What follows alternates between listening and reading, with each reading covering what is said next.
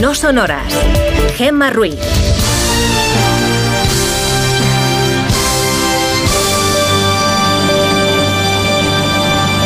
Son las 5 y 6 de la mañana, las 4 y 6 en Canarias. Buenos días.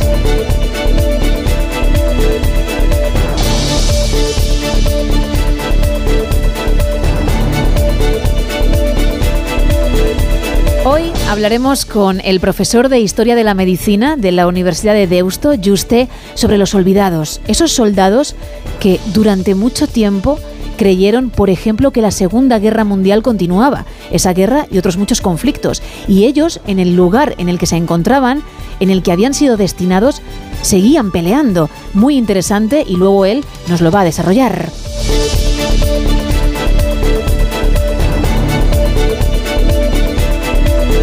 Además vendrá también nuestra nutricionista de cabecera, Lara Marín, para hablar del vientre hinchado y repasaremos la actualidad.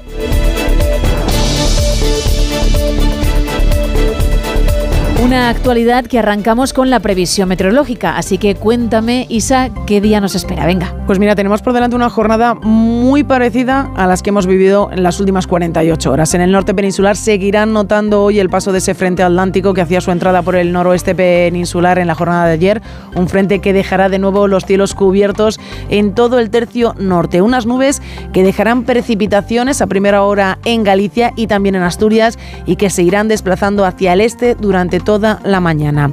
A esta hora, en la web de la EMET, podemos encontrar avisos amarillos en el litoral asturiano por fenómenos costeros provocados por vientos de fuerza 7. También hay avisos por la presencia de bancos de niebla, bancos de niebla así, en la serranía de Guadalajara y en la zona centro de Extremadura. Unos avisos que permanecerán activos al menos un par de horas más, así que, como decimos últimamente, mucha precaución al volante. Va a ser una mañana de muchas nubes en Baleares y en la zona del estrecho y excepto en el tercio norte, donde verán muy poquito el sol, en el resto del país será un jueves de nuevo soleado, pero mucho cuidado que el sol engaña, ya que los termómetros descienden en Andalucía, Canarias y litoral mediterráneo, máximas de 22 en Castellón, de 27 en Las Palmas, de 17 en Badajoz, de 15 en Burgos o de 24 en Sevilla. Y aunque bajen un poco, todavía son valores muy poco normales para las fechas en las que estamos, pero que nadie se acostumbre a estas temperaturas, porque ya avisan los expertos que a partir del próximo lunes llegan a nuestro país, bueno, un chorro de frío polar que hará descender las temperaturas a valores propios pues del mes de noviembre. Gracias.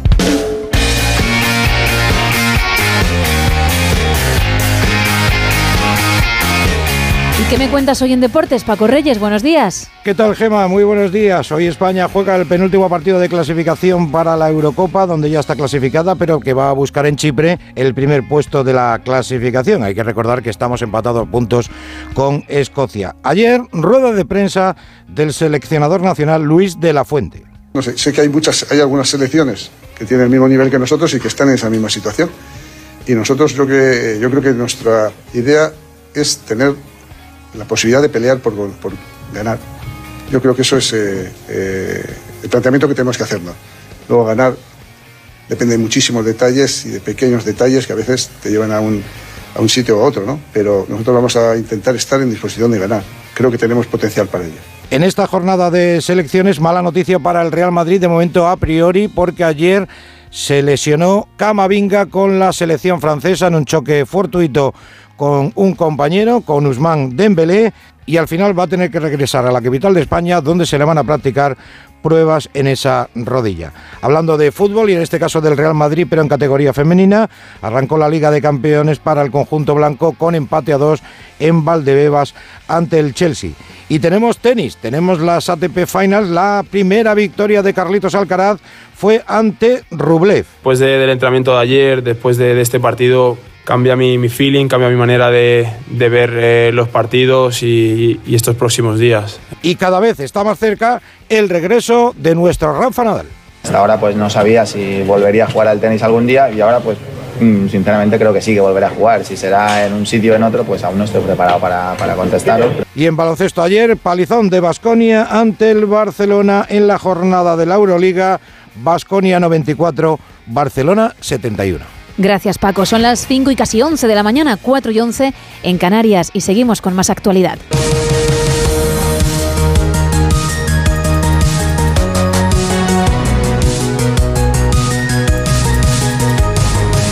Arrancamos obviamente con el día tan intenso que se vivió ayer en el Congreso, la primera jornada del debate de investidura. Hoy será la segunda en la que se decidirá si Pedro Sánchez es investido presidente. Ayer el candidato socialista justificó en su discurso la amnistía, culpando al Partido Popular Ignacio Jarillo. Ha sido un discurso de Sánchez eh, para algunos en el que se ha despreciado mucho a la oposición, un discurso casi de oposición, decían desde la derecha, en el que ha justificado la amnistía a los independentistas, como decía porque las circunstancias son las que son. Esta es una medida que pide una parte relevante de la sociedad catalana, una parte muy relevante de la sociedad catalana, que aprueban el 80% de sus representantes políticos, así como una mayoría amplia de fuerzas presentes en esta Cámara. Y también es una medida que puede o no ser compartida por muchos ciudadanos. Yo soy muy consciente de ello. Y quiero decirles a todos ellos y a todas ellas que respeto enormemente sus opiniones y también sus emociones. Pero las circunstancias son las que son y toca hacer de la necesidad virtud. Sí, de la necesidad virtud. Le ha gustado esa frase a Sánchez que ha repetido, por cierto, en los últimos días y ha asegurado que es perfectamente legal la amnistía y acorde con la Constitución, a pesar de que antes de las elecciones él sostenía que una amnistía no era posible porque era inconstitucional. ¿Y errores? ¿Autocrítica? Pues ha habido, ha habido autocrítica con este mensaje de Sánchez que no sonaba precisamente a tal. Un balance en el que también, lo reconozco, lo he dicho en muchas ocasiones, hemos cometido errores y carencias como en cualquier otra acción humana. Errores involuntarios, señorías, por los que hemos pedido disculpas. Carencias que nos proponemos suplir en este nuevo mandato. Pero creo, honestamente, que el balance en el que destacan los logros es incuestionable. O mejor, solo cuestionables desde el partidismo extremo o la mala fe. Palabras de Sánchez muy referidas probablemente a grandes fiascos como la ley del solo y similares. En todo caso, después, turno de tarde, turno de réplica después de Núñez Feijóo, donde Sánchez ha mantenido y se ha mantenido en su mensaje permanente de lo constitucional que es todo lo que está haciendo. Y por su parte, el presidente del PP, Alberto Núñez Feijó, fue muy duro en su discurso, con el sarcasmo y la ironía como protagonistas. José Ramón Arias. Ha endurecido su discurso hoy contra el candidato a la investidura, utilizando más del 90% del tiempo de su intervención en contra de la amnistía. Núñez Feijó ha asegurado que aunque el acto de hoy, el gobierno que salga de, este, de esta sesión es legítimo, es producto de una transacción indecente, de un mercadeo absoluto sin límites morales. No se equivoquen. El señor Sánchez no ha conseguido el apoyo de nadie, lo ha comprado, que es muy distinto, firmando cheques que todos pagaremos. El presidente de los populares, que ha acusado a Sánchez de haber hecho un discurso con más insultos que el que en su día hizo contra el Oscar Puente, ha afirmado que es desde la oposición defenderá a todos los españoles con, sin mentirles a la cara. Señor Sánchez, a usted en el 2016 lo echaron de su partido. Sé que es una realidad incómoda, incómoda, pero lo echaron de su partido. ¿Sabe por qué? Por dos cosas. Por intentar perpetrar un pucherazo y porque la mayoría de su partido sabía hasta dónde usted podía llegar. Pero si aquellos que le echaron en el 2016 pudiesen ahora hablar, diría que usted ha marcado todos los récords de ignominia sobre el Partido Socialista Obrero Español. Tiempo también en la intervención del líder del Partido Popular para dirigirse a los diputados del Partido Nacionalista Vasco y también para bromear con la todavía ministra de Igualdad, Irene Montero, asegurando la contradicción que es que Sánchez defienda que este es el gobierno más feminista de la historia y dejando la tirada en el camino. El dirigente de Esquerra Republicana, Gabriel Rufián, compareció en el Congreso en el turno de tarde y le dijo a Pedro Sánchez que su partido tiene capacidad para obligarle. Y es que nosotros no es que no tengamos fe, es que le tenemos memoria. Y sabemos perfectamente, sabemos perfectamente, señor presidente, que la diferencia entre que usted escuche a García Paje o que escuche a Zapatero, pues depende. Depende de la fuerza que tengamos para obligarle a que escuche el segundo al segundo y no al primero. Por cierto, una pregunta al aire que hago. ¿Por qué que García Paje critique al gobierno por la amnistía es pluralidad? Y que en cambio la ministra Ione Belarra critica al gobierno por Palestina es deslealtad. Aprovecho para, para agradecerle el trabajo a Irene Montero y a Ione Belarra. Yo os aplaude, os aplaudo y ojalá podamos sumar juntos y juntas. Sí, señor presidente. Capacidad para obligarle. Nosotros hoy aquí tenemos capacidad para obligarle. Para obligarle a acabar con la represión hoy y para obligarle, quizá, a que se vote en un referéndum mañana. Pero también, también capacidad. Capacidad para obligarle a salir de la parálisis y del ensimismamiento. Porque usted ha dicho aquello de ni un paso atrás, que queda muy bien. Pero, señor presidente, ¿y pasos hacia adelante? La respuesta ante lo que está pasando no puede ser, señorías, una rueda de prensa sin preguntas, que se parecía mucho más a una sesión de autoayuda que una rueda de prensa para presentar un programa de gobierno. La solución ante lo que está pasando debe ser incidir y debe ser avanzar. Y por su parte, a Junts no le gustó el tono del discurso de Sánchez. La líder del partido independentista en el Congreso, Miriam Nogueras, se reunió por la tarde con el secretario de Organización Socialista, Santos Cerdán, para trasladarle el malestar de su formación. Después, cuando tomó la palabra en el debate, dijo esto. Con nosotros no tientes la suerte, con nosotros no va a funcionar. Su discurso no ha sido valiente. Ahora tiene la oportunidad de contestarme y de decirme exactamente qué va a hacer usted. La responsabilidad de ustedes será encontrar la manera de respetar el marco que ustedes y nosotros acordamos y respetar lo escrito. Y de fe honor a lo que hemos escrito. Y Feijo se marchó del Congreso preguntándose si Puigdemont hará presidente o no al candidato socialista. Veremos mañana si el señor Puigdemont hace presidente al señor Sánchez o no. No hay más. Se refiere obviamente a hoy. Francina Armengol borró la acusación de golpe de Estado de Santiago Abascal a Pedro Sánchez y su comparación con Hitler. La presidenta del Congreso instó al líder de Vox a retirarla en virtud del reglamento, pero él se negó, por lo que fue ella quien retiró las palabras del diario de sesiones, tal y como amparan sus competencias. Los diputados del partido de Abascal, él incluido, dejaron el hemiciclo y se unieron después a una manifestación en Neptuno. Ismael Terriza. Ha proclamado Abascal, le acuso de la mayor indignidad de un gobernante subir al poder arropado por los enemigos de la democracia, indultar a otro político por mantenerse en el poder. Yo le acuso de dar un golpe de Estado, no es retórica, es el inicio de una tiranía. Este ha sido el mayor encontronazo institucional de la tarde. Abascal y la presidenta del Congreso, Francina Armengol. Es el inicio de una tiranía. Con la dictadura de los votos han llegado al poder muchos de los peores tiranos y criminales de la historia. Señora Abascal, le pido que retire las palabras de golpe de Estado, porque si no, en función de mis competencias, las retiraré yo. Evidentemente yo no voy a retirar mi propia palabra e interpretación de lo que se está viviendo en España, pero no tengo ninguna duda de que usted lo retirará del diario de sesiones por orden de la mayoría socialista, demostrando que efectivamente nuestra denuncia es una realidad, que ya ni los diputados tienen libertad de expresión en la tribuna de oradores del Congreso.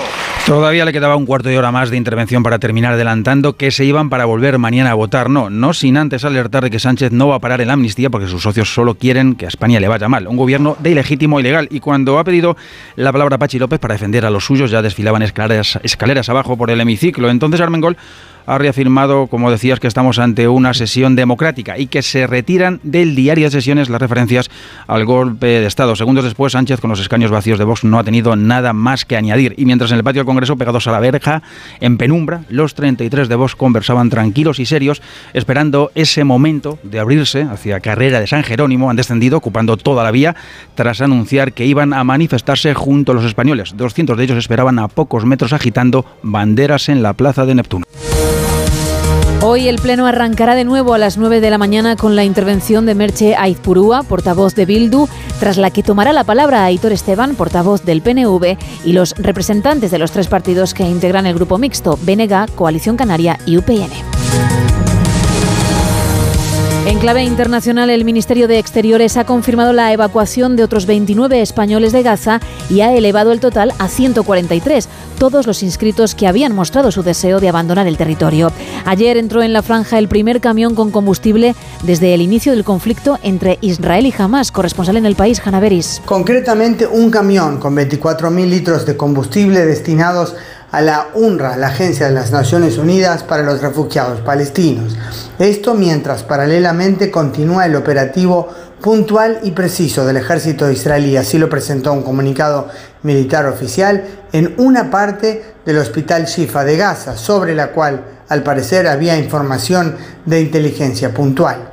Paralelamente a la búsqueda de la infraestructura armada subterránea de Hamas y de indicios de si los secuestrados israelíes estuvieron escondidos allí, el ejército también trajo insumos médicos e incubadoras para entregar como ayuda humanitaria al Hospital Shifa mientras prosigue la guerra.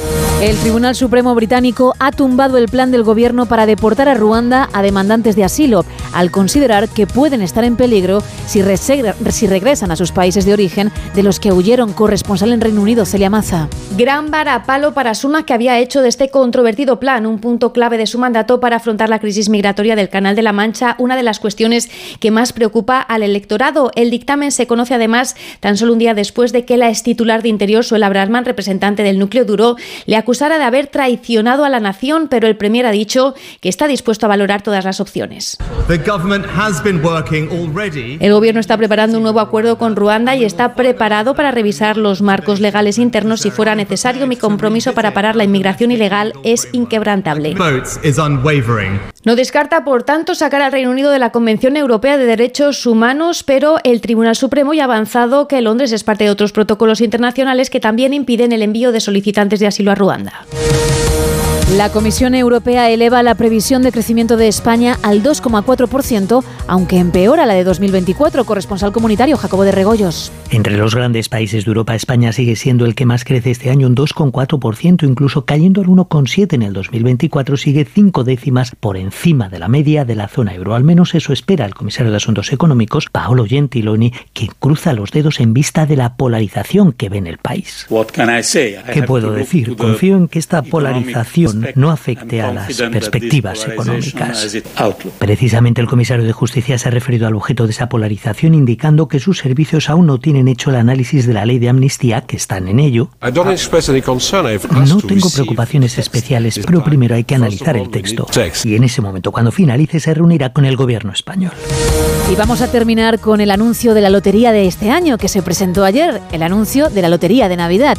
Está rodado en Madrid capital y aparece en los lugares más emblemáticos de la ciudad, como la Plaza de Cibeles o la mítica Doña Manolita. Los protagonistas de la historia son los actores Carlos Olaya y Andrea, Andrea Turman, que interpretan a un padre y su hija. Ella, estresada porque le toca hacer los recados de Navidad, desea que todo el mundo desaparezca, un sueño que se cumple y es cuando disfruta de un Madrid desierto. Sin embargo, al final de la noche empieza a echar de menos a sus seres queridos, sin los que la vida no tiene sentido. La joven encuentra abierta una administración de lotería, compra el décimo, el décimo que le encargó su padre, y cuando despierta del sueño es 22 de diciembre, día del sorteo, y se vuelve a reencontrar con él. Hola papá, dime. Sí, no te preocupes, el décimo de Navidad. Yo te lo compro, ¿vale?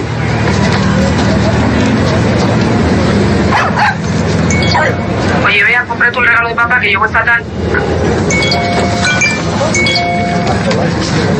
Mira, cariño, no te olvides de comprar el décimo, que hoy es el último día.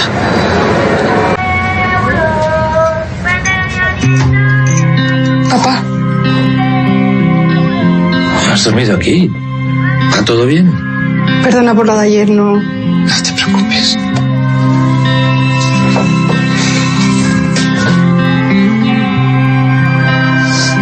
¿Sabes? Al final conseguí el décimo. El décimo. El décimo es para esto. Para estar juntos. No hay mayor suerte que la de tenernos. Lotería de Navidad. El sorteo que nos une. 5 y 25 de la mañana, 4 y 25 en Canarias.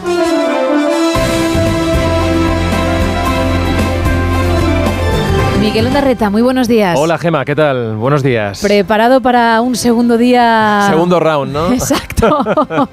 de, de cualquier cosa, porque todo puede pasar. Bueno, ayer no estuvo mal, fueron más No, no. de ocho horas de, de debate. Hoy va a durar un poquito menos, va a durar Sí. un poquito menos. La, la actividad en el Congreso se va a retomar a partir de las 9 de la mañana. Quedan cuatro grupos, ¿vale? Vamos a empezar esta mañana escuchando a, a la portavoz de Bildu, después llegará el grupo vasco, le tocará el grupo mixto y acabará el grupo socialista, que Pachi López también tiene su hueco y tiene que subir a la tribuna de oradores.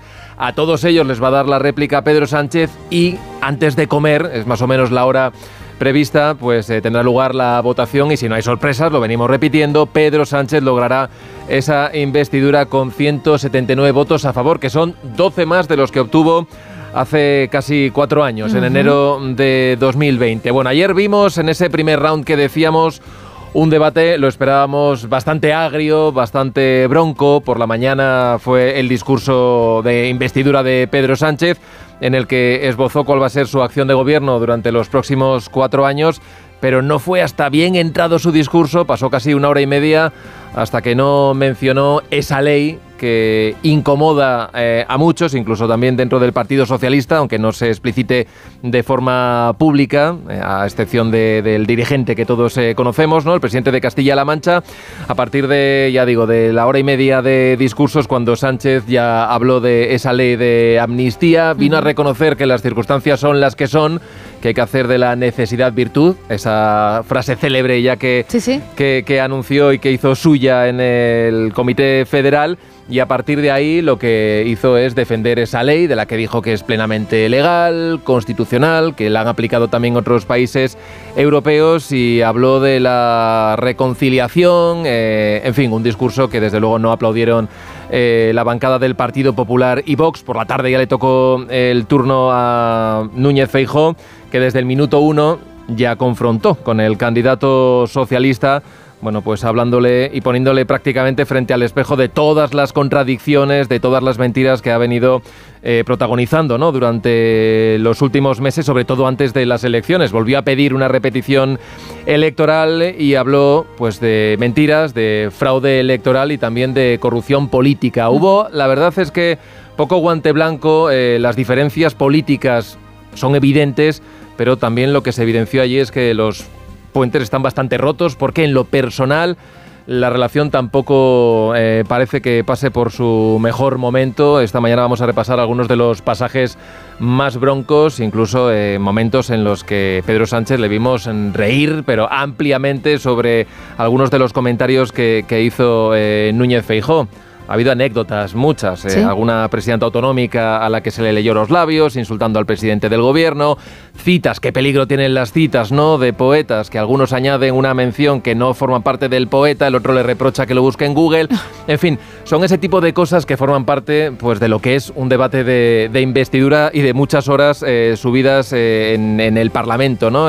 Parlamentando, que es lo que hacen los dirigentes. También escuchamos a los dirigentes independentistas advertir eh, al gobierno que los eh, acuerdos están firmados, pero que, en fin, que lo que está por delante no va a ser fácil, porque van a estar apretando y que la sartén por el mango la tienen ellos, la tienen tanto Esquerra Republicana como Junts. De hecho, durante la tarde, y aquí lo contamos en, en Onda Cero, hubo un momento en el que vinieron a decir que no les había gustado nada esa forma un tanto ambigua de exponer eh, la ley de amnistía por parte de Pedro Sánchez. Eh, Miriam Nogueras, la portavoz de Junts, forzó un encuentro con el número 3 del PSOE para decirles, bueno, esto nos ha gustado mucho y, y de hecho cuando subió después a la tribuna de oradores vino a decir que, ojo, que aquí los acuerdos y los pactos se van a tener que cumplir uno a uno. Así que es un poco el termómetro ¿no? de, la, de la investidura que tenemos y sobre todo de la legislatura que tenemos por delante. También escuchamos a líder de Vox con las palabras más gruesas desde luego de la jornada, hablando de golpe de Estado,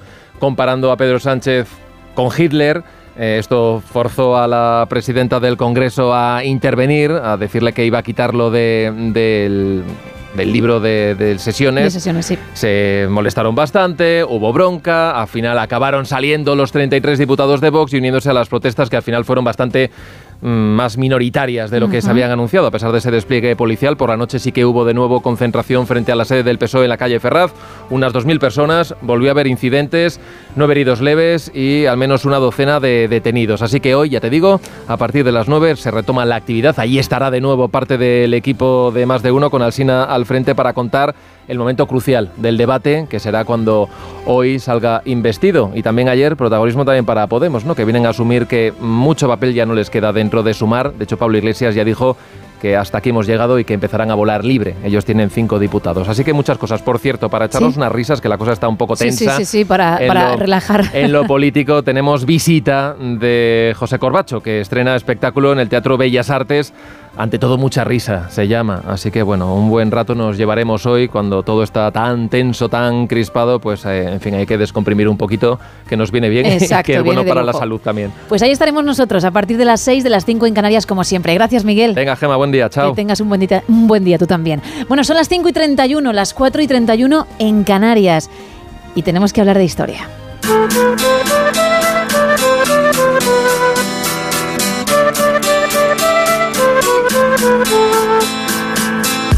Porque ya me está esperando al otro lado el profesor de Historia de la Medicina de la Universidad de Deusto, Juste. Muy buenos días. Hey, buenos días, ¿qué tal por ahí? Muy bien, ¿y tú cuánto tiempo, eh? Porque dos semanas... Sí, de verdad, estas dos semanas se hacen largas, ¿eh? Exacto.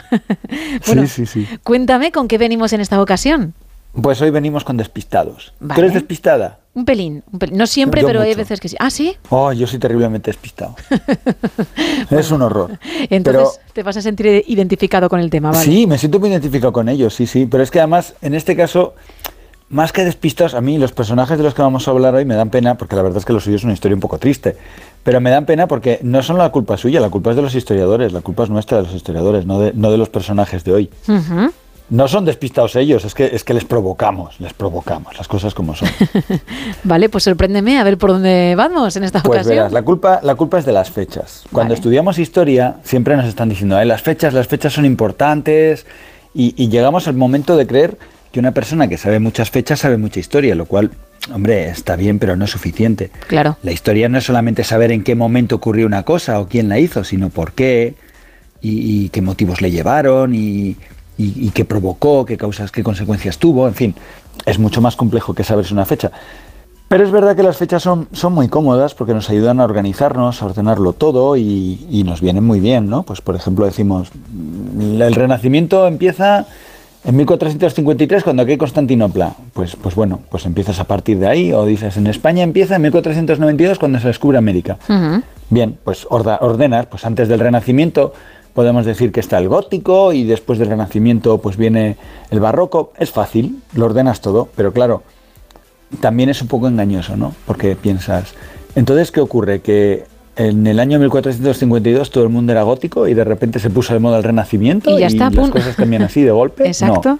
No, las cosas suelen ser suelen ser paulatinas, no, no- no son, no son cambios tan, tan bruscos, ni, pero bueno, las fechas nos ayudan a ordenarlos.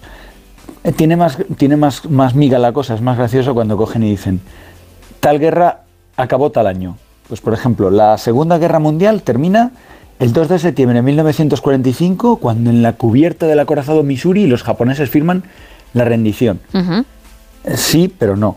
Sí, porque efectivamente ese día los japoneses firmaron la rendición y a partir de ese momento la Segunda Guerra terminó, la Segunda Guerra Mundial. Pero ¿cuál es el problema? El problema es que la Segunda Guerra Mundial se había librado en una extensión de, millones de kilómetros cuadrados, en junglas, en montañas, en islas, en desiertos. En el concreto en el Pacífico tenía soldados japoneses dispersos por un montón de islas, estaban en Indochina, estaban en Taiwán, estaban en China, estaban en Corea, en Manchuria. ¿Y cómo les haces a todo el mundo saber que a partir del 2 de septiembre de 1945 la guerra se ha terminado? Claro, Es complicado, ¿verdad? mucho, por no decir Porque imposible. estamos hablando de millones de soldados, ¿eh? Sí, sí, sí. y armados. que si todavía estuvieran sin armar, dices, bueno, ya se aburrirán. No, no, son una amenaza. Utilizaron todos los medios que tenían a su alcance, que no eran pocos, pero claro, no es lo mismo que mandarle un WhatsApp a todo el mundo en el grupo Segunda Guerra Mundial y se acabó la guerra, no, es un poco más complicado. Pues mira, el, el gobierno japonés lo primero que hizo fue el 15 de agosto eh, hacer el, mismo emperador un discurso, un discurso radiado a toda la población japonesa para anunciarles que bueno, que aquello ya no tenía ningún sentido, había caído la bomba atómica en Hiroshima, había caído la bomba atómica en Nagasaki, la Unión Soviética les había declarado la guerra y estaban destrozando a los ejércitos japoneses en Manchuria, Sajalín, o sea, estaban muy mal, muy mal. Entonces el emperador se dirigió a los japoneses y les, les comunicó que bueno, que la guerra había terminado, que, tenían que terminar, que iban a firmar la rendición incondicional y ya está. Surgió un problema. El emperador japonés vivía totalmente alejado de la realidad japonesa. Vivía en su mundo, en su palacio, y utilizaba un lenguaje completamente diferente al resto de los japoneses. A nosotros nos pasa a veces, ¿no? Cuando nos toca un texto legal de un juez, decimos, ¿qué demonios nos está contando? Que es algo que últimamente se está tratando de remediar porque el lenguaje jurídico tiene su lógica, ¿no? Porque si tú utilizas siempre el mismo lenguaje, pues ese lenguaje es comprensible para los profesionales, pero claro, si el lenguaje no cambia, pues la, y, la, y la población sí, pues, pues, al final te encuentras con que no le entendían. Tuvieron que traducir el mensaje del emperador porque había mucha gente que no entendía lo que les había dicho. Pero bueno, bien, los japoneses ya por radio se enteran de que el emperador se ha rendido, pero hay, fuera de las islas hay un montón de soldados, entonces intentan llegar a ellos de cualquier manera. Envían telegramas a las, pues por ejemplo, en Saigón, en Hanoi, en, en, Pekín, pues mandan telegramas para que las formaciones locales sepan que ya se acabó la guerra. O mandan comandantes, pues a las islas donde todavía hay soldados japoneses, envían comandantes del ejército japonés y dicen, oye, que se acabó la guerra. Y en aquellas islas en las que tal vez hubiera japoneses o no, por ejemplo en la isla de Peleliu, una isla volcánica terrible, había habido una batalla tremenda. Digo terrible porque tú imagínate una batalla en una isla volcánica. Sí. Eh, cae una bomba y saltan esquirlas de coral por todas partes. O sea, fue una batalla muy dura, muy, muy dura.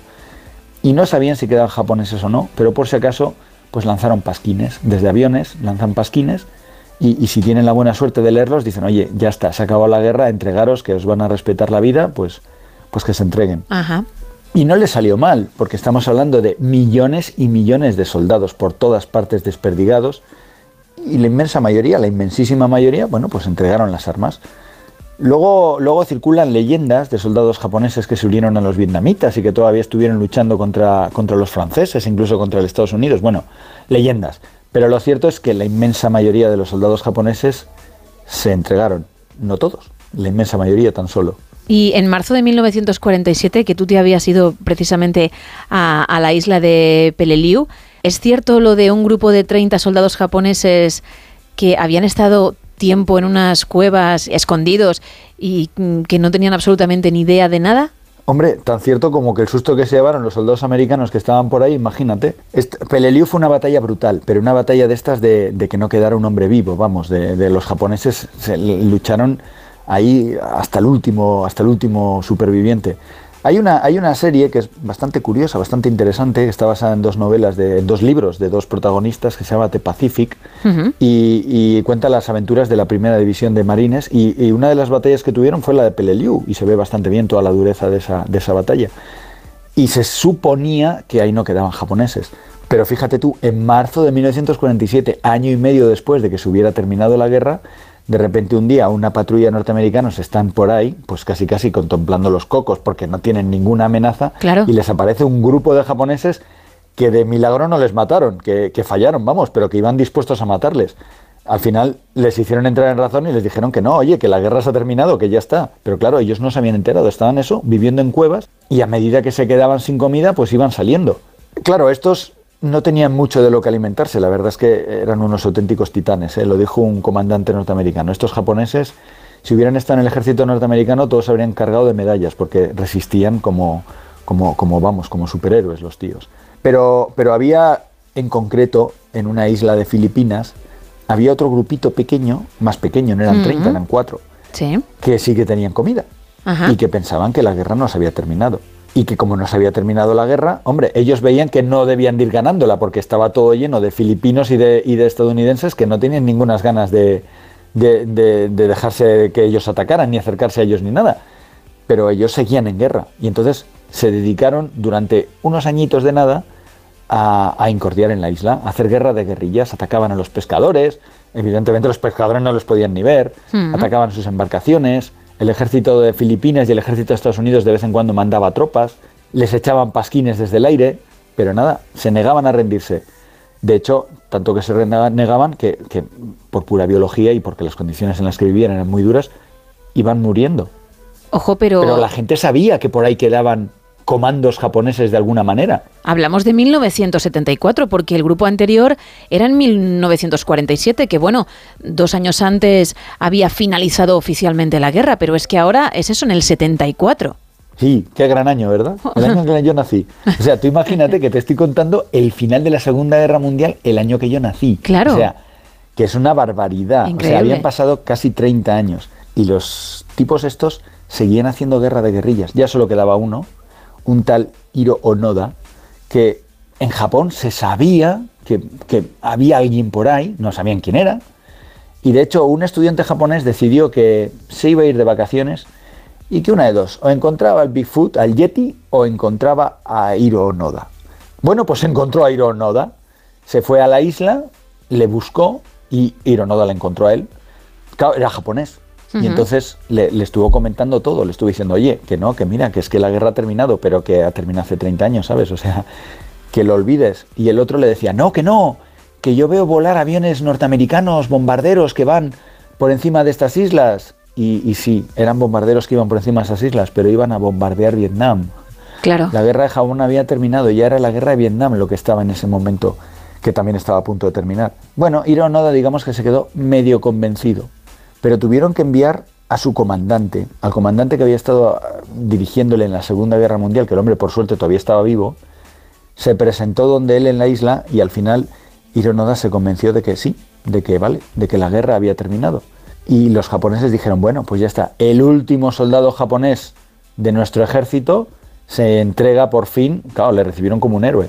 Pues no era el último. No, claro, quedaba, quedaba todavía uno por ahí perdido, ¿no? En la jungla, que tenía, tenía historia que otro, contar, sí. vale. Un caso, un caso muy curioso. Sí. Se llamaba Terno Nakamura. En realidad él no era japonés, era taiwanés. Taiwán pertenecía en ese momento a Japón, pero la población taiwanesa era, era china, básicamente, no eran japoneses. Entonces, este hombre fue obligado a pertenecer al ejército japonés, como había coreanos que estaban obligados a pertenecer al ejército japonés.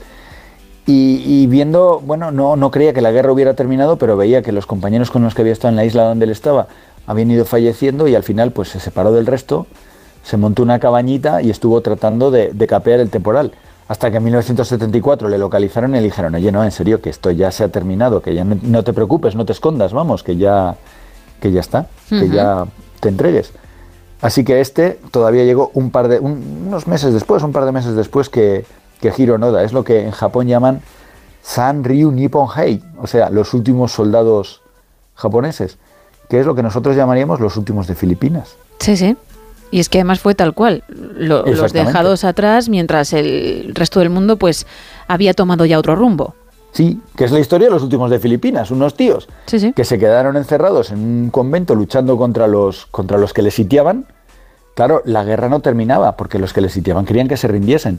Y ellos estaban convencidos de que la guerra continuaba, no se iban a rendir. Pero el problema es que la guerra ya había terminado, ya se había firmado la paz. En, en el concreto de los últimos de Filipinas ya se había firmado la paz de París. Los Estados Unidos estaban ya entrando en Filipinas y ellos seguían ahí, dale que te pegó que no se rinden. ¿Y cómo convences a una persona de que la guerra no ha terminado cuando no tiene acceso a las noticias ni nada? Eso es. Pues en el caso de los últimos de Filipinas fue curiosísimo. Le enviaron al, al comandante que estaba al frente de la, de la defensa, le enviaron un montón de, de revistas del ejército, de partes, de, de boletines oficiales del Estado, por así decirlo. Eh, Mira, mira, la guerra ha terminado, léete esto. Y el otro pensaba, no, no, no, no, esto lo han imprimido para que nos rindamos y, y es todo mentira. Pero de repente, fíjate qué curioso, ¿eh? estaba leyéndolos y se encontró con una noticia muy chiquitilla que ponía que tal comandante había sido destinado a otro, pues, un, un cargo menor, ¿no? Pues que tal capitán ha sido destinado a tal destino. Y resulta que ese capitán era amigo suyo, amigo del, del comandante que, que estaba defendiendo los últimos de Filipinas. Y le había comentado antes de la guerra que le haría mucha ilusión ser destinado a tal sitio. Y dijo, bueno, esto no se lo han podido inventar. Esto tiene que ser así. Y en ese momento decidió que sí, que vale, que la guerra había terminado y que se tenían que entregar. Que se lo creía, vamos. Claro, pero tú fíjate, o sea, tú dile a esas señores, no, la guerra se acabó en 1898. No, para mí no, ya puedes creerme. Y pasaron mil penalidades, ¿eh? Y más de uno, bueno, en el caso de estos japoneses o en el caso de los últimos de Filipinas, más de uno siguió luchando y, y murió, claro. Claro. Y murió mucho, mucho después de que terminase la Segunda Guerra Mundial. Qué barbaridad, no, claro, se había acabado el conflicto, pero no para ellos, desde luego. Claro, así que ya sabéis, eh, los que nos escuchéis este programa, que estáis ahí desayunando y que luego tenéis clase de historia, cuando vuestro profesor os diga, la Segunda Guerra Mundial termina en 1945, le podéis decir, o, o no. O no, eso es. Quedan algunos por ahí de los que hablar. A que, lo mejor todavía te encuentras por ahí alguno. Claro, que en su día lo vieron bien distinto.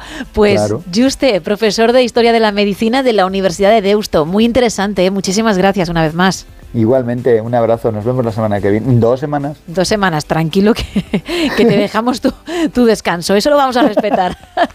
Venga. Muchísimas Hasta gracias. luego, equipo. Chao. Adiós. Chao, chao.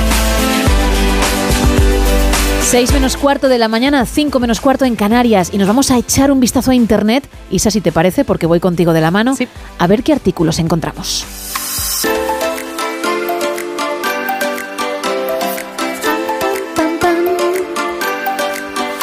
Creo que la cosa promete, ¿no? A ver, ¿con qué arrancas? Empezamos con una postal vintage de 3 euros. Oye, qué bien viene ahora, ¿no? De cara a la Navidad. Efectivamente, Vale. he, traído co- he encontrado cosillas que digo, oye, pues a lo mejor hay gente que, que le interesa, ¿no? Incluso para la carta, ¿no? De Reyes. Madre mía. Es una postal vintage que cambia con el movimiento. ¿Qué? Sí, sí, sí. De primeras aparece ella, porque aparece una mujer en esa postal y está como guiñando un ojo. Sí. Si mueves la postal, deja de guiñar el ojo y solo te sonríe. Ah, vale. Te iba a preguntar que cuál era el gesto que hacía, porque a lo mejor lo que te apetece es verla siempre guiñando, pero no, sonríe. Sonríe. Vale. Entonces, lo único que tienes que hacer es pagar 3 euros y puedes tener esta postal y cuando la mueves hacia la derecha, guiña un ojo, cuando la mueves hacia la izquierda, sonríe. O se la puedes enviar, la compras y luego se la puedes enviar a alguien con un mensaje muy chulo y lo que decimos, no es un crisma, pero ahí tienes la postal para tu ser querido. Pues sí, puede Oh, ser perfectamente. Oye, maravilla. además a un precio muy asequible, Sí. nos lo venden muy bien, además es de los años 60, con lo cual evidentemente lo de vintage... Y solo 3 euros. Solo 3 euros. Es una reliquia, por esto es favor. una auténtica maravilla. ¿Y quién? ¿Quién no quiere tener en casa una postal que cuando la cambias de movimiento te guiña un ojo la señora o te sonríe la señora? A ver, a mí me duele que lo estén mal vendiendo, ¿eh? Te lo digo. De los años 60, esa De los cosa tan 60. chula, 3 euritos. Tres euritos, Por ¿eh? favor, lo malvende y y es una canga para el resto, claro. Es toda una ganga. Y otra ganga es lo siguiente que traigo. 4 euros, años de los. Bueno, son postales, fotos postales de los años 70. En un principio yo pensé que lo que vendían eran los retratos, pero no, lo que venden son las fotografías que hay dentro de los retratos. Entonces. Tú dices que tú te pensabas que, que vendían los marcos, ¿no? Claro, yo pensé que vendían Ah, los vale, marcos en vale, un vale. principio y no, lo que venden realmente es las fotos que hay dentro de los marcos. Pero los marcos se los quedan ellos o al final es un pack completo y te llevas foto más marco. No, no, solo te llevas ¿Solo la- las fotos. solo las fotos, bueno. las fotos postales de los años 70 que vamos a intentar describir lo que hay en es- estas fotos. Es muy fácil, son niños, es una familia. Entonces tú en tu casa vas a poner fotos de los años 70 de otra familia. Que es como si tú ahora compras unos marcos y te viene pues una foto tipo, que es un papel que luego Exacto. quitas y, y pones la tuya y la vendes en 2060, más o menos lo mismo. Eso es, perfecto. Es lo que han, lo que nos venden aquí por 4 euros. Son 2, 4, 6, 8, 10 fotos postales de los años 70 en los que podemos ver a un bebé mordiendo un biberón muy cuco, a una niña con sus lacitos y un vestido rojo monísima, tenemos a una familia disfrutando y soplando las velas. Tenemos a dos niños, oye, que se están pasando bomba y haciéndose fotografías. Todo esto lo llevamos a la década de los 70 y si tú quieres tener esto en casa, por 4 euros puedes tener a esta familia que no tiene absolutamente nada que ver contigo en la pared de tu casa. A ver, hay que ver el vaso siempre medio lleno. Siempre. Y son 4 euros, unas 8 o 10 fotos, ¿eh? Hay que tenerlo en cuenta. Tampoco nos vamos a poner tan estrictos, Claro, ¿eh? claro, está muy bien. Bueno, más, más artículos. Un euro. Uh, como nuevo. Dime. Dos por uno. Pero bueno. Tengo dos tipos, normales y de esquinero. ¿El qué? Bisagras. Bueno, ojo. ojo, ¿eh? Me parece que en un momento dado, pues te pueden hacer el apaño. Y es un eurito, ¿eh? Es un eurito, además. Guau, dos por uno, dices. Dos por uno, pero además que la gente no se preocupe porque es que... Ya te pasará, Isa. Ya te levantarás un día y dirás, jo, si tuviese la bisagra, si hubiese comprado la bisagra, te lo digo, estas cosas pasan cuando menos lo esperas. Y dirás, ah, Efectivamente. Entonces esto hay que tener mucho cuidado, pero que nadie se preocupe, porque la persona que lo vende no es que tenga dos bisagras, no.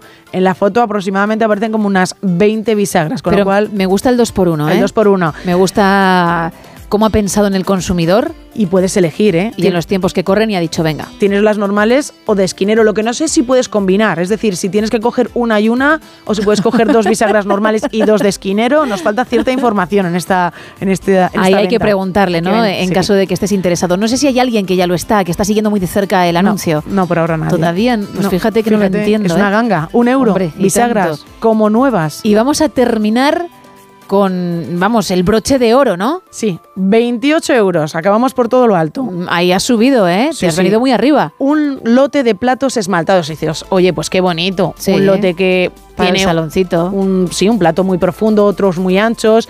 Pues también tienen, bueno, pues son bonitos. ¿Qué pasa? Que están sucios, pero sucios de que eh, por ahí no han, no han entrado en lavavajillas, no han visto un jabón en su vida, los platos que nos intentan vender. Y Gema está mismo, ahora mismo viendo Sí, la me lo has fotografía pasado. A ver, anuncio. No es que estén sucios de haber comido espaguetis boloñesa el día anterior, pero sí se ve que tienen uso, que ese esmalte que al final utilizan como cebo, oh, qué guay, Qué bonito. está saltado. Está saltado. Entonces eh, hay partes que ya no, mm, el esmalte no las cubre y pierde todo el encanto. pierde totalmente el encanto y en vez de haber puesto uno de ellos que estuviese en mejor estado, no, han puesto de- en primera, en primera eh, plana, nos han puesto uno de los platos que en peor estado está de todos. Entonces, como... Ah, bueno, así no engaña, ¿eh? No sé si esto sí que tiene seguimiento por parte de gente. Hay 32 personas que lo han visto. ¿Pero qué me dices? Pero ninguna, absolutamente ninguna, le ha dicho me gusta, voy a seguir este, estos platos que además nos pone el usuario. Se ven sucios. Sí, sí, se ven sucios. Él nos dice que es por el paso del tiempo. Vamos a creerle. Son 28 euros. o sea, Yo he confiado y, y lo que pienso es que eso, al usarlo, pues aquello se ha saltado. Se ha saltado. Pero si luego encima no le han dado un agua, ya la cosa cambia. Aunque me gusta tener esperanza en esta sección. Siempre. Y cuando la gente lo visita, pero nadie le da a favorito y por tanto no lo sigue,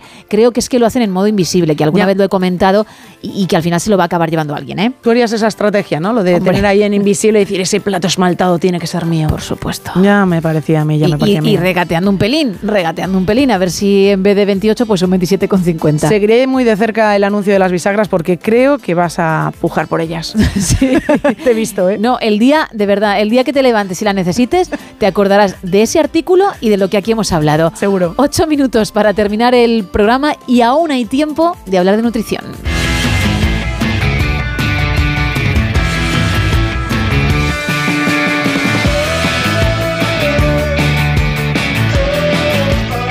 Ya tengo al otro lado de la línea a nuestra nutricionista, Lara Marín. Muy buenos días. Buenos días, Gema, ¿qué tal? Muy bien. Hoy vamos a hablar de hinchazón abdominal, ¿verdad? Sí, es un tema muy interesante a la orden del día y que seguro que mucha gente lo, lo vive. Efectivamente, a muchos les pasa y ahora mismo estarán prestando mucha atención. Pues tú nos dirás que eres la experta. Bueno, pues a ver, la hinchazón abdominal, que es un síntoma, al final lo que suele pasar es que esa persona se levanta pues un poquito hinchada o incluso plana, o hay gente que se levanta ya muy hinchada, pero el síntoma suele ser que nos vamos hinchando a lo largo del día. O sea, como que esa tripita empieza ahí un poquito hinchada y termina como un embarazo de seis, de seis meses. Y sobre todo lo que la persona también suele notar es que la última comida del día, la cena, le cuesta ya digerir mucho, puede haber ardor, reflujo, puede haber dolor de estómago. Entonces, bueno, aquí hay que pensar que pueden estar pasando varias cosas. Una de ellas puede ser que haya falta de ácido en el estómago. Y tú vas a decir, pero si estoy notando ardor, reflujo, ¿cómo voy a tener poco ácido? Si yo noto mucho ácido. Bueno, pues aquí lo que pasa muchas veces es que la válvula de arriba del estómago, que se llama cardias, cuando el estómago tiene poco ácido, se queda medio abierta. Entonces, ese poquito ácido que hay en el estómago sube al esófago. Y es esa sensación que puedes notar de, ardor, de reflujo. Pero eso se resuelve dándole un poquito más de fuerza al estómago, dándole más ácido a ese estómago. Si la mucosa está dañada y acidificamos, la persona va a tener malestar, pues estamos en una situación a veces un poco complicada. Entonces hay que darle amor a esa mucosa a, la vez que vamos dándole más ácido a ese estómago. Y a la vez puede haber otro problema, que es que haya un exceso de fermentación en el intestino, que haya muchos gases porque las bacterias del intestino se han venido arriba, comemos fibra y la fermentan. Esto pasa muchas veces con gente que empieza a comer más sano, Sí. que empieza a comer más verdura y más fruta y se empieza a encontrar peor. Dice, pero sí, desde que muchos me dicen, desde que soy real fooder me siento peor. Claro, porque tus bacterias te están fermentando de más la fibra. Y esto, eh, Lara, como una vez que te ocurre, es decir, que tú decides comer sano y te pasa esto, ¿qué tienes que hacer? ¿Continuar hasta que tu cuerpo se adapte a esa nueva alimentación o mm, no va bien y tienes que volver a lo de antes? ¿Cómo tendrías que actuar en ese caso? Yo creo que si al poco tiempo no estás bien, es que no es el camino. Vale. O sea, a veces lo que hay que hacer es reducir un poquito esas bacterias. Ahora se habla, se habla mucho del sobrecrecimiento bacteriano. ¿no? Sí. Entonces, en este caso, sería reducir un pelín las bacterias para ser capaz de comer más fibra y no fermentar tanto. Entonces, en ese caso, a veces sí que hay que ir con un especialista, con una nutricionista que te acompañe en ese camino y valorar si hay que tomar tratamiento antibiótico, ya sea médico o natural, pero no esperar demasiado. O sea, a mí me llega gente que lleva meses con esa sintomatología y eso no puede ser. Y si, mm, por ejemplo, no es por ese cambio en la alimentación, sino porque nosotros pues mm, estamos comiendo mal, ¿qué alimentos podemos tomar para revertir la situación? ¿Qué aconsejarías para comer un pelín más sano? Insisto, si ya con lo que estamos tomando tenemos esa hinchazón, si algo estamos haciendo mal. Pues yo más que añadir, valoraría quizás quitar o modificar. Sobre todo, todo lo que sea pan, harinas, lácteos de vaca, yo veo que eso, ese tipo de alimentos la gente los saca y se encuentra mucho mejor. Por supuesto, procesados, azúcares refinados, todo esto fuera. Pero que simplemente sacando los procesados, quitando un poquito el pan o cambiándolo por harinas mejores y cambiando lácteos de vaca por cabra o oveja, mucha gente ya nota, ya nota cambio. Perfecto, pues Lara, ¿te parece que recordemos tu Instagram por si alguien quiere informarse más sobre este tema o sobre otras cuestiones? Porque ahí te van a poder encontrar. Perfecto, es Lara-Marín-López. Genial, pues muchísimas gracias y ya sabes que dentro de unos días hablamos otra vez, ¿vale? Genial, Gemma, muchas gracias. Buen día. Buen día, un abrazo. Tres minutos para terminar. Vamos bajando el telón.